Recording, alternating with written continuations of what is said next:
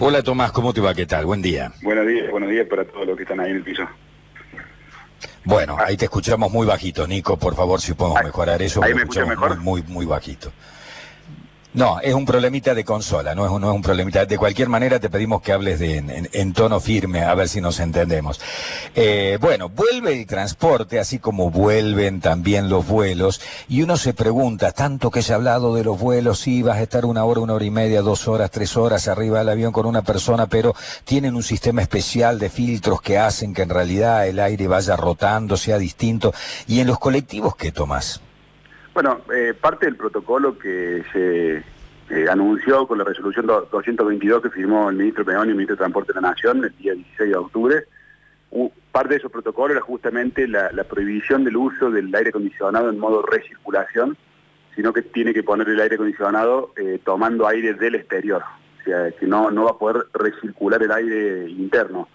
Obviamente también se le pide que en la manera de lo posible se mantengan las ventanillas bajas para que pueda ingresar aire del exterior, digamos. eh, eso- eh, el protocolo es bastante amplio justamente para cuidar eh, que el transporte público de pasajeros... Pero ¿hay distancia- ventanillas en los de larga distancia? ¿Hay ventanillas? Sí, en algunos, depende de la configuración del colectivo, sí. Por eso digo que en la medida de lo posible.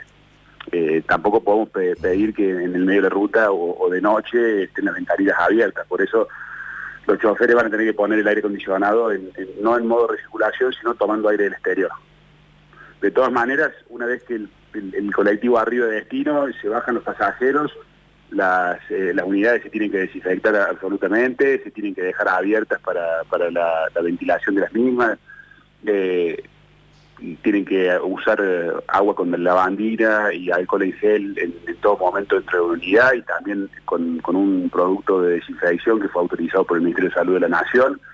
El protocolo es bastante amplio, como te digo, para eh, evitar que el transporte público de larga distancia sea un foco de contagio para pasajeros y para personal de la empresa. Bien. Eh, ¿Y con qué expectativa vuelven, digamos? ¿Qué cantidad de pasajeros van a poder viajar por las unidades? Y si esto va a hacer de que la operatoria sea superavitaria, digamos, que no pierdan plata los empresarios.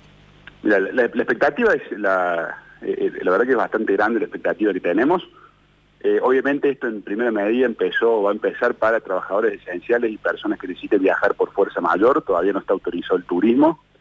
Eh, y obviamente la expectativa es que con el correr de los días, con el correr de las semanas, la situación sanitaria del país nos permita ir habilitando el, transporte para turismo interno eh, nacional. Te, cuento que el, mismo día jueves, aparte de salir colectivos hacia Capital Federal, también salen de Jujuy eh, dos colectivos con destino a Ciudad de Córdoba. Eh, en primer medida iba a ser una sola unidad la que salía a Córdoba. Ayer la empresa me informó de que tuvieron que poner un refuerzo porque habían vendido la capacidad máxima de- del primer colectivo, con lo cual eh, yo creo que la expectativa es buena. Por supuesto que esto va a ir de menor a mayor. Sabíamos que esto iba a ser paulatino.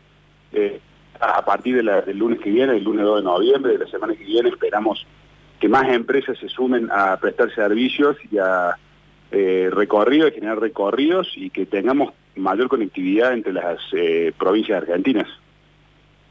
¿Y cuántas son las empresas que se han prendido en esta primera etapa? Bueno, eh, a ver, como te digo, en principio son estas dos que ya van a, han anunciado Dos. viajes esta semana, ya tenemos algunas más para la semana que viene. Eh, por Sí. supuesto que esto también se está haciendo un trabajo con las cámaras empresariales de transporte público de larga distancia, justamente para distribuir itinerarios y frecuencias de manera equitativa entre todas las empresas que, que tienen colectivos en, en la República Argentina. ¿Vos me estás hablando de estas dos más las que se van a prender la semana que viene solo para Córdoba o en todo el país? No, no, a nivel nacional. Yo te hablo eh, puntualmente de estas dos que van a operar, porque Córdoba, eh, aparte de haber sido la primera provincia en haber adherido a la decisión nacional de, de aceptar o de acatar la vuelta al transporte, también va a ser la primera la provincia donde va a recibir, y donde va, o sea, donde van a salir y donde van a llegar colectivos. Eh, con lo cual eso también es una buena noticia para Córdoba. Está bien. Nacho. Sí, eh, Tomás decía, eh, han vendido la capacidad máxima o, o una buena cantidad de, de boletos.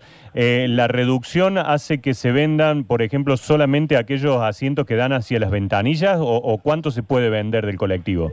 Eh, según el protocolo publicado en la resolución 222, la capacidad máxima de cada unidad va a depender de la configuración de, de cada colectivo. Ajá. Si es semicama, si es cama o si es cama premium.